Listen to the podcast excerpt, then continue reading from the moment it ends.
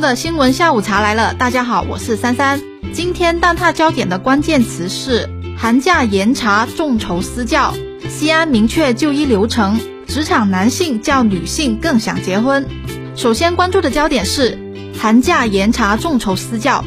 孩子们期待的寒假快要到了。最近呢，教育部印发通知，部署各地的教育部门认真做好寒假期间的双减工作。我们一起来听听这个通知要求都有什么。首先，通知就要求各地要严格执行日常巡查，严防义务教育阶段线下学科类培训机构违规开班。面向三至六岁的学龄前儿童的培训机构违规开展线下学科类含外语的培训，非学科类培训机构以素质拓展、思维训练等名义超范围的开展学科类培训等等问题的发生，有些家长就担心，那请私人教师行不行呢？通知也有要求，严查隐形变异行为，严厉打击以家政服务、众筹私教、研学等名义进行的变相违规培训。通过全网巡查、全时段巡查和重点监看相结合的监测机制，集中整治违规开展学科类培训和学前阶段线上培训的问题。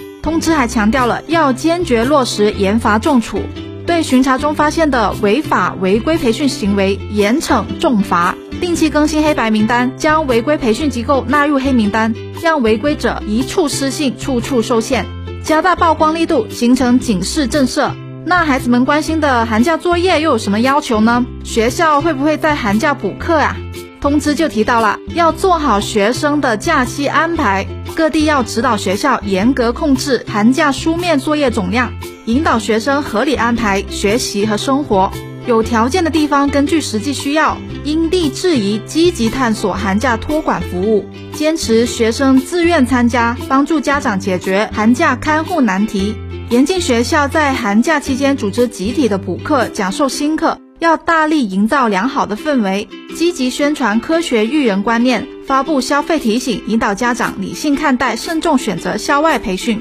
要密切家校联系，指导家长积极承担家庭教育的责任。要充分的利用博物馆这一些各类的校外活动场所，组织开展丰富多彩的寒假活动，让孩子度过一个有意义的寒假。有网友就评论说：“充分提高校内全方面的教学质量吧，减少特长班学生的加分，孩子们就不用去报各种班了。”有位网友激动地说：“严禁考试试卷超出教材以外的题型。”有位网友的评论，估计他是位学生，他说：“你们去玩吧，我要努力，偷偷的卷你们。”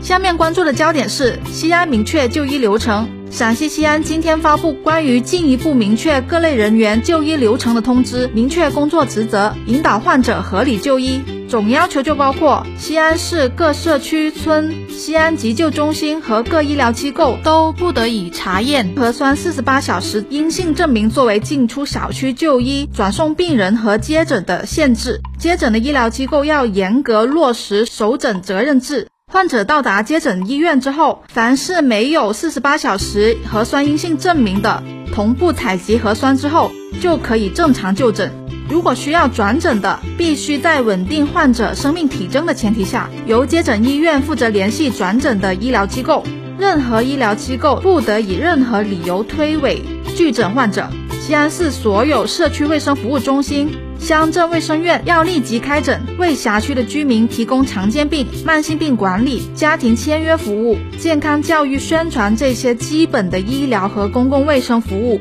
不得因为抽调医护人员核酸采样而导致基层医疗机构停诊。各街道镇要根据社区的人口数量以及日平均诊疗需求，组建专业的转运队伍，配备足够的转运车辆，做好辖区内孕产妇、肿瘤放疗、化疗、血液透析等患者的登记造册，提前预约就诊。这份就医流程通知还针对封控区、管控区人员、隔离酒店集中观察人员、防范区人员、所有急诊重症患者以及定点医院优化诊疗流程。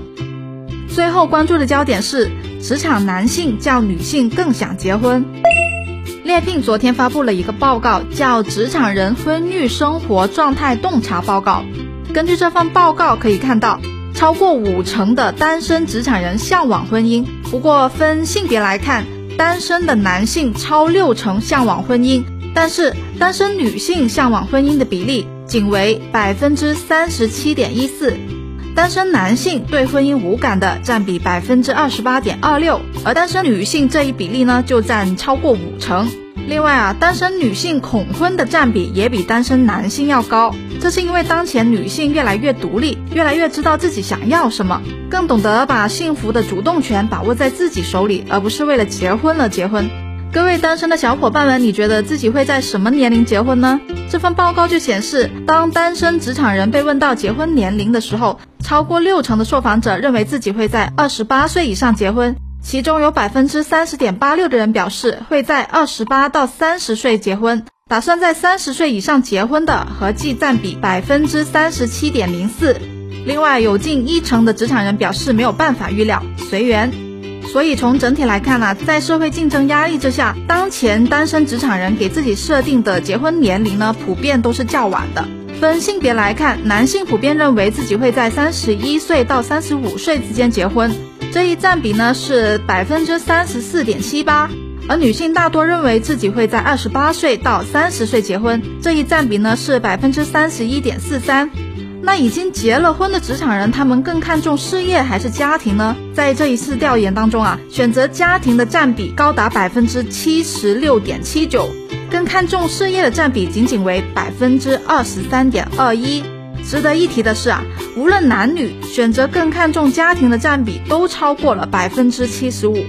随着女性越来越多的在职场上展现自身的价值，女性的收入也在不断的提高。调研结果就显示。百分之三十五点一二的家庭，男女双方的收入都差不多，尤其是北上深等一线城市更加的明显，有百分之四点四六的家庭女性收入比男性更高。不过总体来看，依然有百分之六十点四二的家庭里面，男性的收入比女性要更高。在家庭的开支方面，北上深这样的一线城市选择共同承担，两人支出差不多的比例高达百分之五十四点四六。那么以男性为主养家糊口的占比呢是百分之四十一点六七，以女性为养家糊口主力，以及由一方或者是双方父母承担养家糊口重任的占比都不足百分之三。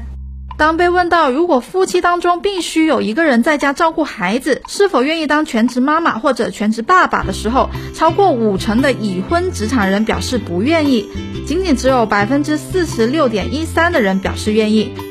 分性别来看的话，北上深这些一线城市的男性愿意当全职爸爸的占比为百分之三十七点七六，女性的这一占比为百分之五十七点八六。这就表明了，一方面，随着时代的进步，越来越多的男性开始愿意承担更多的家庭责任；